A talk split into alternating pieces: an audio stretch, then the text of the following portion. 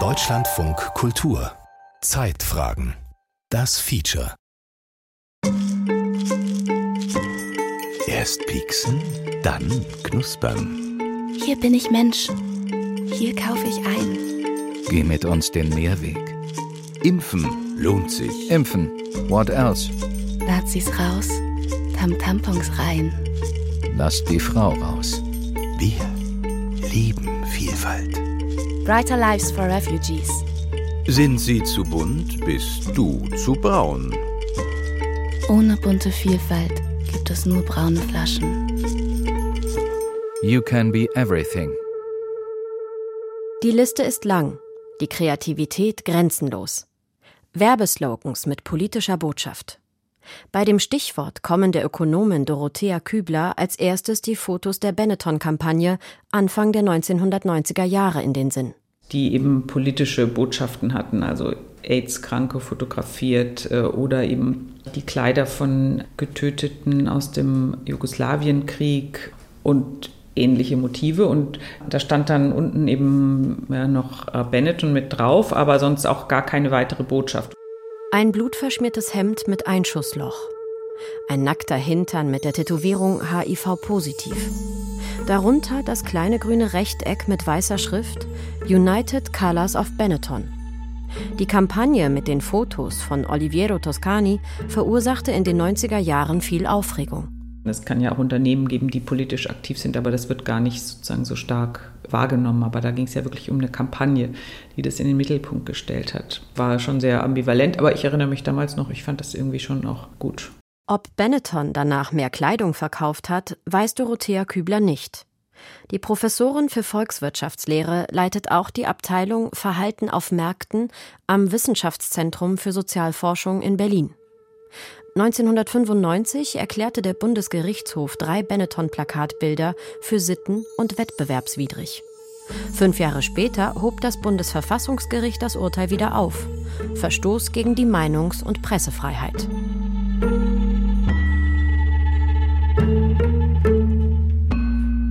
Nazis raus, Tampons rein. Wenn Unternehmen politisch werden. Ein Feature von Tini von Poser und Leonie Ziem. Ist bei uns allen auch Pflicht. Elke Dietrich schiebt ihre dunklen Haare unter eine weiße Haube aus dünner Kunstfaser. Weil keiner will irgendwie ein Haar in die Schokolade nachher finden. So, und jetzt noch Hände desinfizieren. Also Eine der Produktionshallen des Rittersportwerks nahe Stuttgart. Das Werk erstreckt sich über eine Fläche von etwa fünf Fußballfeldern. In der Luft wabert ein intensiver Duft nach Schokolade, fast tropische Temperatur. Ihre eigene Lieblingssorte ist Nougat, sagt die Ansprechpartnerin für PR und Kommunikation lächelnd und macht vor einem Fließband Halt. frische Nougat vom Band schmeckt halt auch nochmal anders, als wenn Sie sie jetzt vom Supermarkt kaufen. Die Schokolade wird von einer Maschine in Form gegossen, von einer anderen in Quadrate geteilt. Hier hantieren vor allem Frauen in weißen Kitteln, ebenfalls mit Haarnetzen auf den Köpfen. Das Werk liegt im kleinen Ort Waldenbuch in Baden-Württemberg. Verwinkelt gebaut, weil das alles historisch gewachsen ist, die Gebäude und immer größer wurden. Gegenüber dem Werk, keine zehn Gehminuten entfernt, befindet sich das Büro der Geschäftsleitung Alfred Ritter GmbH und Co. KG. Dort sitzt Andreas Ronken, Vorsitzender Geschäftsführer, in einem Konferenzraum. In der Mitte des langen Tisches ein Dutzend der bunten quadratischen Schokoladentafeln in Mini-Version.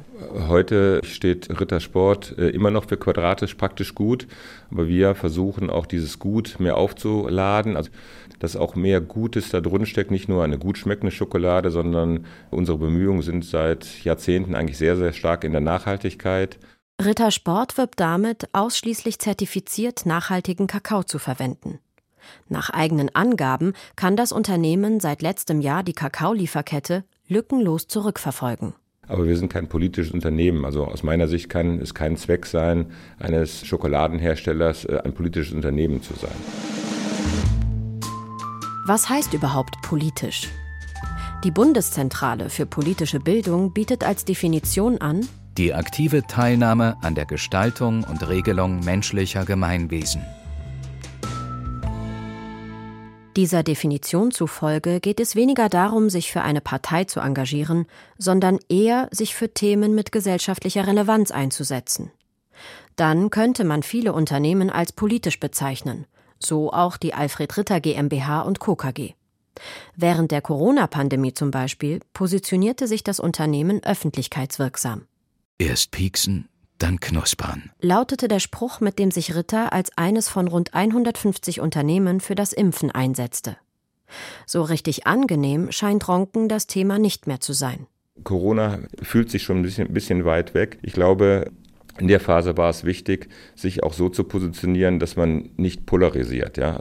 Wir finden es schon gut, dass Leute sich impfen und deswegen haben wir bei der Kampagne auch mitgemacht und da, das, da stehen wir auch zu, haben aber hier intern, dass wir jetzt nicht Leute in die Ecke stellen, äh, weil sie sich aus welchen Gründen auch immer einfach nicht impfen wollen. Etwas genervt fügt er hinzu. Wenn man immer nur alles Everybody's Darling sein möchte, ja, es funktioniert auch nicht.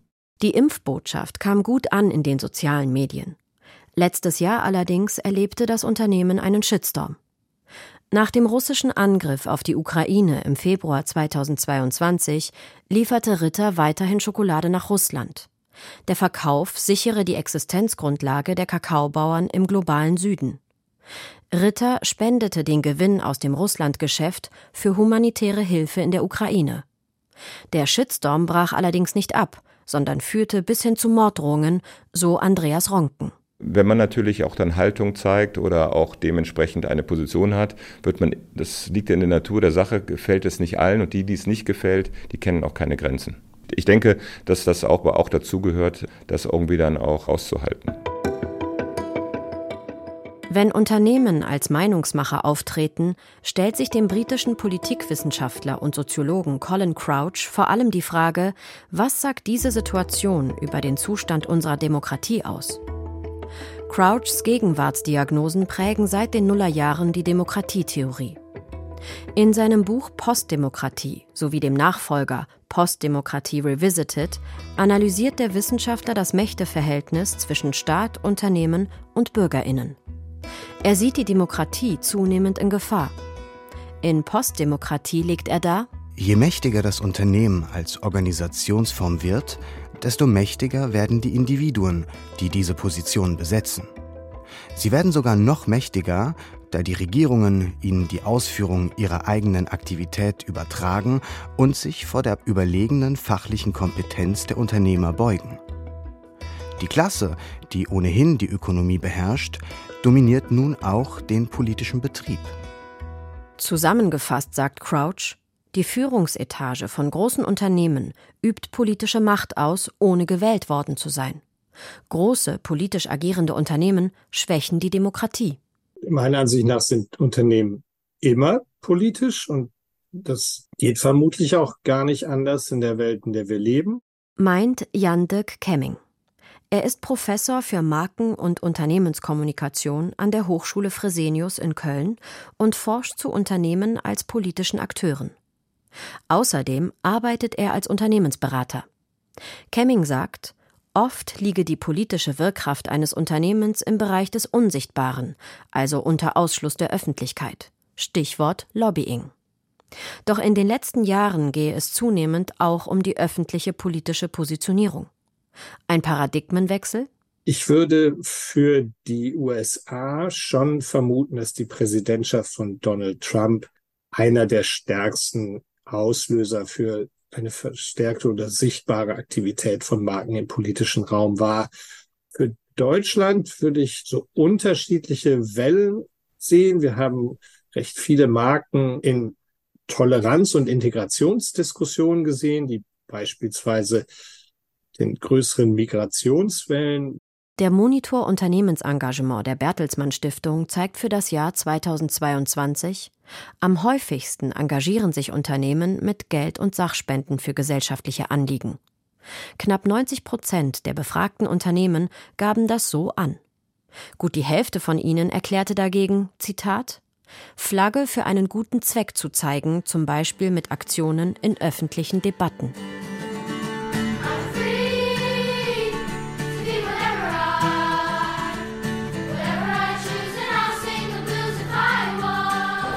Name Name ist Jonas Numrich. Ich bin Leiter Unternehmenskommunikation bei der Coca-Cola GmbH in Deutschland und äh, freue mich äh, mit dem Team, euch alle heute durch dieses Event führen zu können. Spiel mit uns den Mehrweg heißt die Kampagne von Coca-Cola für die nächsten sechs bis acht Wochen. In der Mall of Berlin, einer Einkaufspassage am Potsdamer Platz, stellt Coca-Cola Deutschland seine neue Kampagne vor. Der rote Stand leuchtet von weitem. Hunderte übereinander gestapelte Coca-Cola-Getränkekästen. Dazwischen Grünpflanzen. Große Tafeln sind mit Slogans bedruckt, zum Beispiel Auch ich gehe den Mehrweg und werde immer wieder befüllt. Die Kampagne tut beinahe so, als seien Pfandflaschen eine neue Erfindung. Das alles funktioniert natürlich nur durch das gut etablierte und funktionierende Pfandsystem in Deutschland, sowohl für Einweg als auch für Mehrweg mit einer fantastischen Rücklaufquote von 97 bis 98 Prozent. Und das ist äh, die Basis, damit wir ein solches tolles Produkt anbieten können in der ikonischen roten Mehrwegkiste. Ja, dann würde ich sagen, gehen wir an unsere Zero Waste äh, Bar und äh, genehmigen uns äh, was Gutes zu trinken. Viel Spaß. Also Politik spielt durchaus eine wichtige Rolle für Coca-Cola, hier in Deutschland als auch in Europa. Die Politik setzt den Rahmen und die Weichen für Thema rund um nachhaltige Verpackung, als auch um das Thema, was soll und darf in unsere Getränke hinein. Dementsprechend ist Politik wichtig für Coca-Cola. Erklärt der Leiter der Unternehmenskommunikation Jonas Numrich im Konferenzraum mit Blick auf die Spree in Berlin-Friedrichshain, Sitz der Coca-Cola-Zentrale Deutschland. Auf der Homepage von Coca-Cola Deutschland ganz oben eine volle und eine leere Colaflasche. Das nächste Foto zeigt Wolken aus der Flugzeugperspektive. Ein weiteres bildet einen saftig grünen Wald ab. Die Webseite von Coca-Cola in den USA präsentiert dagegen nur Colaflaschen mit ihren diversen Geschmacksrichtungen. Politikwissenschaftler Colin Crouch spöttelt. Ja, weil sich die AmerikanerInnen nicht um die Umwelt scheren.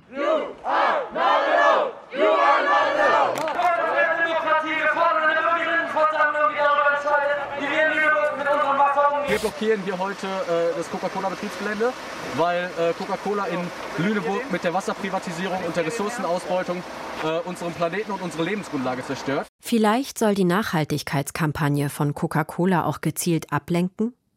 2021 etwa protestierten Umweltaktivistinnen dagegen, dass Coca-Cola bei Lüneburg Grundwasser abpumpen und privatisieren wollte. Das Unternehmen gab schließlich den Plan auf. Über die Nachhaltigkeitskampagne sagt Ökonomin Dorothea Kübler, die zum Verhalten auf Märkten forscht. Gerade die Unternehmen, die sozusagen ein bisschen Problem haben mit ihrem ihrem Standing in der Öffentlichkeit, äh, die versuchen dann eben auch proaktiv durch äh, gute Taten die äh, Leute wieder für sich zu gewinnen. Und das ist sicher eine Motivation. Jonas Numrich, der Leiter der Coca-Cola Deutschland Unternehmenskommunikation. Wir haben ein Commitment abgegeben bis 2025, 15 Prozent seit 2015 unseres Zuckergehaltes in den Getränken zu senken. Wir sind da auf einem guten Weg, sind jetzt bei circa 12 Prozent für Coca-Cola. Die Reise geht weiter und äh, wir arbeiten dran. Aber es ist auf jeden Fall ein Thema, was gleichgewichtet ist und auch gleichgewichtet in unserer Nachhaltigkeitskommunikation dargestellt wird. Certainly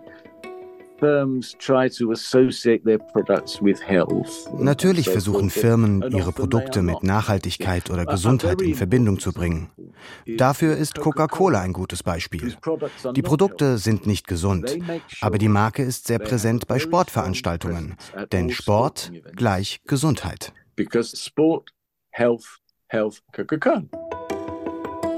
Das Phänomen, das Crouch beschreibt, nennt sich Sportwashing. Ein Schlagwort, das sich neben das sogenannte Greenwashing einreiht. Das bedeutet, dass sich ein Unternehmen grüner darstellt, als es eigentlich ist.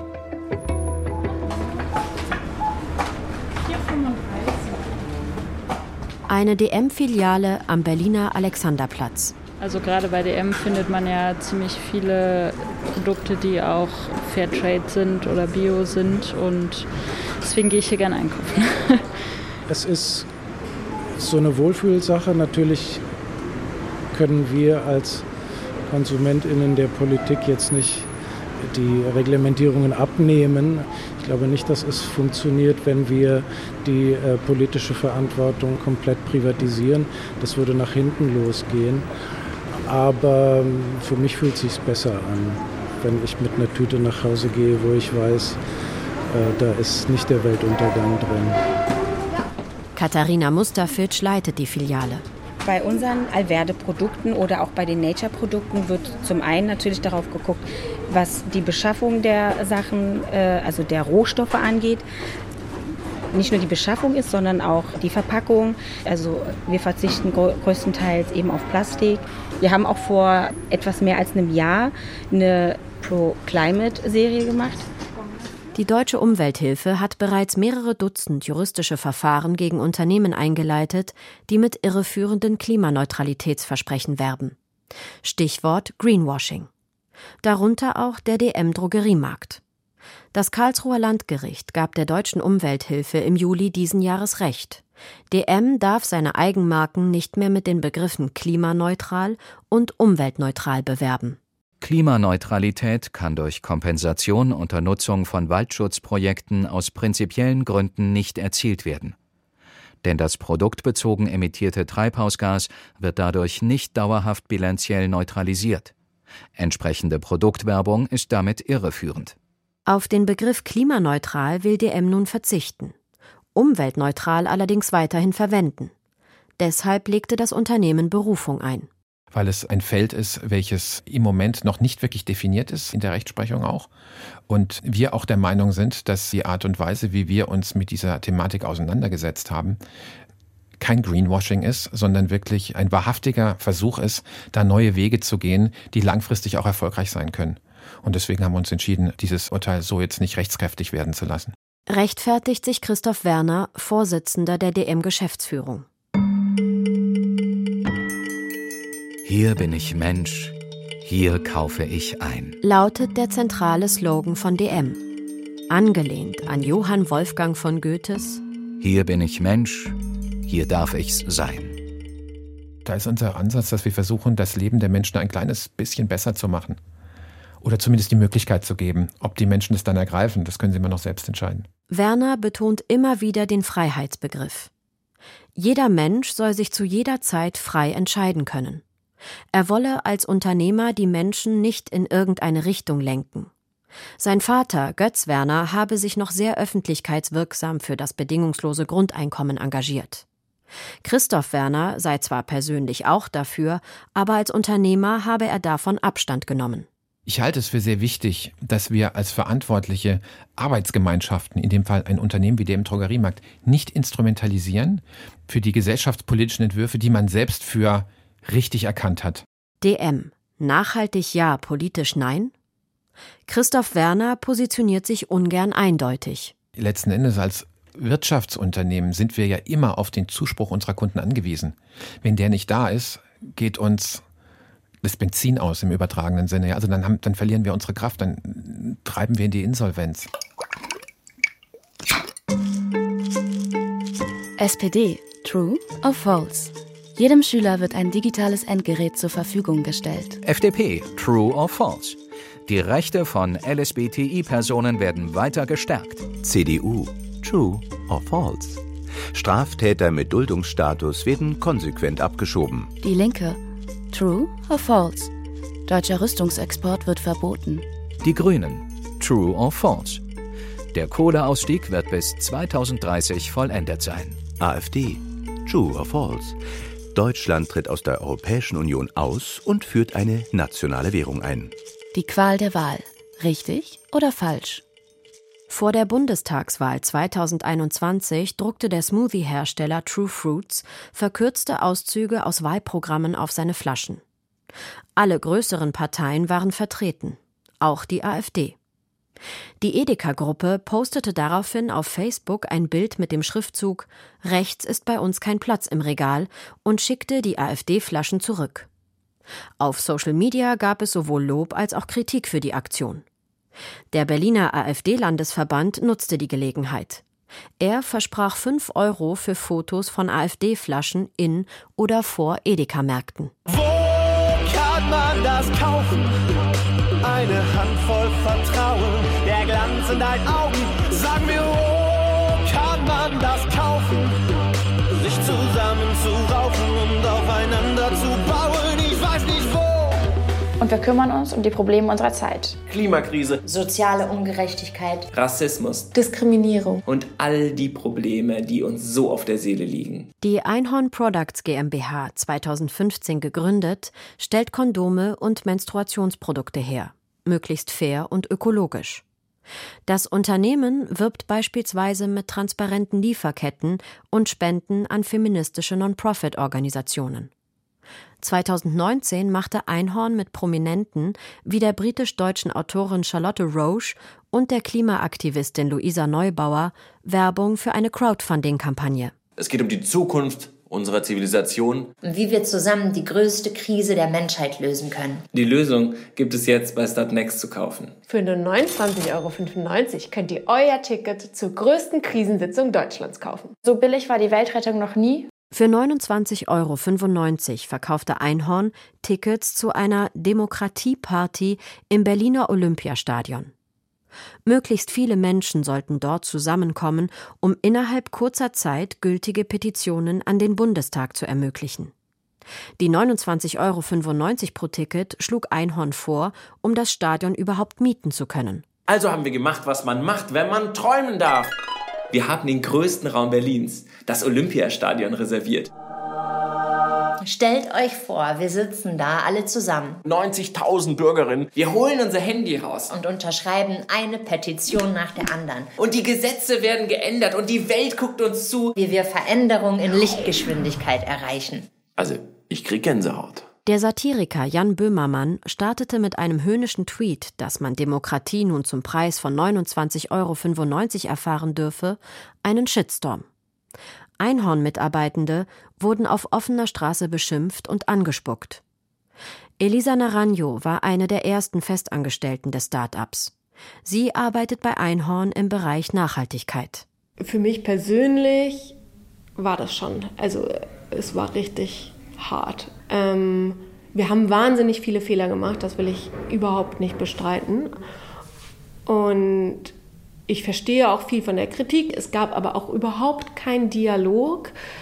Und manches also stimmt auch einfach nicht. Ich fand es aber trotzdem so, die Heftigkeit, die einem begegnet, wenn man laut für etwas ist, ist schon extrem. Und eigentlich finde ich, kann man das einem Menschen als Menschen mit Seele gar nicht zumuten, was für ein Hass da draußen ist.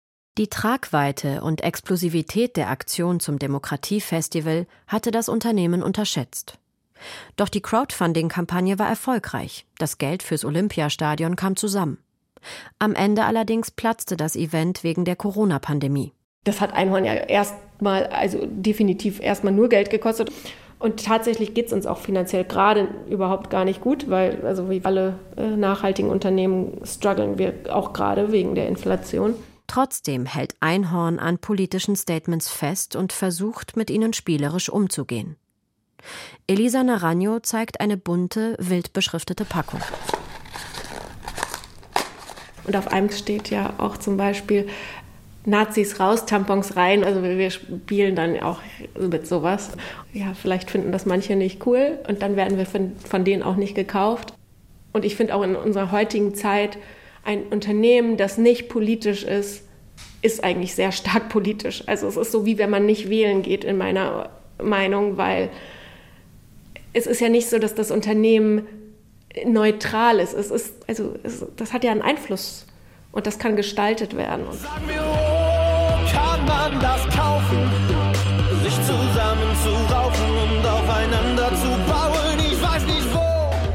Auch Unternehmensberater Johannes Bohnen findet, Unternehmen sind wichtige Akteure, um die Zukunft mitzugestalten. Trotz Shitstorm-Gefahr rät er ihnen sogar zu noch mehr politischem Mut. In Deutschland gibt es sehr stark die Vorstellung, Schuster bleibt bei deinen Leisten. Da gibt es sozusagen den politischen Bereich und da gibt es den Wirtschaftsbereich. Und das ist natürlich eine völlig künstliche Konstruktion. Denn Unternehmen sind ja schon als Arbeitgeber, Innovatoren, als Ausbilder, als Lobbyisten sehr politisch. Sie sind politische Akteure, fremdeln aber noch damit, die entsprechende Verantwortung zu übernehmen. Beispiel Klimakatastrophe. Die könne nur noch abgemildert werden, wenn sich viele große Unternehmen für den Klimaschutz engagieren, ist Bohnen überzeugt. Und wer als Arbeitgeber neben dem Gehaltscheck auch Sinnhaftigkeit anbiete, finde leichter Personal. Politikwissenschaftler Colin Crouch hält dagegen. We should not have it that profit-making corporations dominate wir können nicht wollen, dass gewinnorientierte Konzerne unsere öffentliche Debatte dominieren. Sie sind Teil der Gesellschaft. Aber es besteht die Gefahr, dass sie versuchen, die Gesellschaft zu vereinnahmen. Unternehmen sind ja sogar in der Lage, Regierungen zu erpressen. Ihr gebt uns, was wir wollen, oder wir investieren anderswo. Die Politik tut sich sehr, sehr schwer, gegen diese Macht der wenigen anzugehen, weil wir so abhängig von diesen Konzernen geworden sind. Wenn wir keinen Weg finden, Unternehmen von politischen Debatten auszuschließen, wird die Demokratie definitiv darunter leiden. Uh,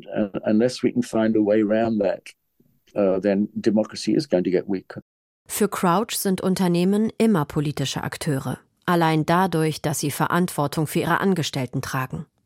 Der Konflikt beginnt, wenn sie Menschen durch Kapitalstärke gezielt manipulieren oder den politischen Diskurs beeinflussen. Das gilt auch für Unternehmen mit guten Absichten. Unternehmen mögen versuchen, Gutes zu tun. Nur, wenn sie definieren, was gut ist, ist das per se undemokratisch. Nazis raus, Tampons rein. Wenn Unternehmen politisch werden. Ein Feature von Tini von Poser und Leonie Ziem. Es sprachen Monika Oschek, Rosario Bona, Robert Levin, Thorsten Föste und Leonie Ziem. Ton Hermann Leppich, Regie Johanna Tirntal, Redaktion Franziska Rattay. Produktion Deutschlandfunk Kultur 2023.